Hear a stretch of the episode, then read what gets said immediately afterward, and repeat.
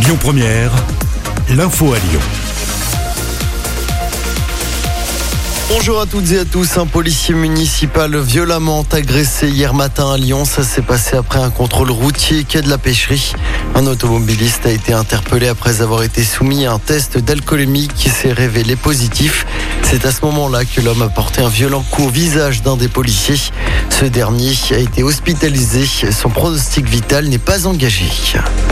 Un impressionnant feu de végétation hier soir sur les quais du Rhône à Lyon. Ça s'est passé vers 21h, cours d'Herbouville dans le 4e. L'origine de l'incendie qui n'a pas fait de blessés pourrait être accidentelle, venant d'un campement illicite sur les berges. Une enquête a été ouverte. Dans l'actualité également, près de 2 millions de salariés devront présenter un pass sanitaire valide à partir d'aujourd'hui. Les employés des restaurants, des cafés, des musées, des cinémas ou encore des centres commerciaux sont notamment concernés par cette nouvelle mesure. Le gouvernement qui promet une semaine de tolérance.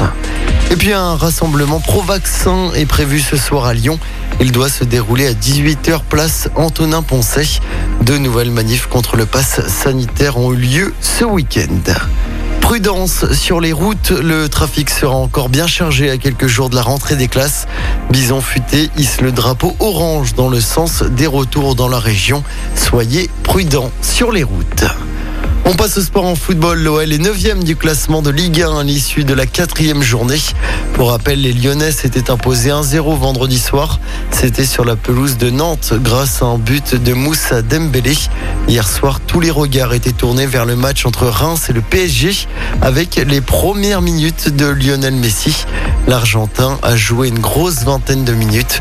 Le PSG s'est imposé 2 buts à 0 grâce à un doublé de Kylian Mbappé. Le PSG est toujours leader de ce championnat.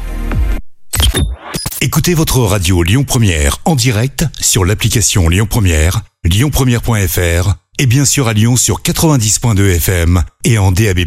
Lyon Première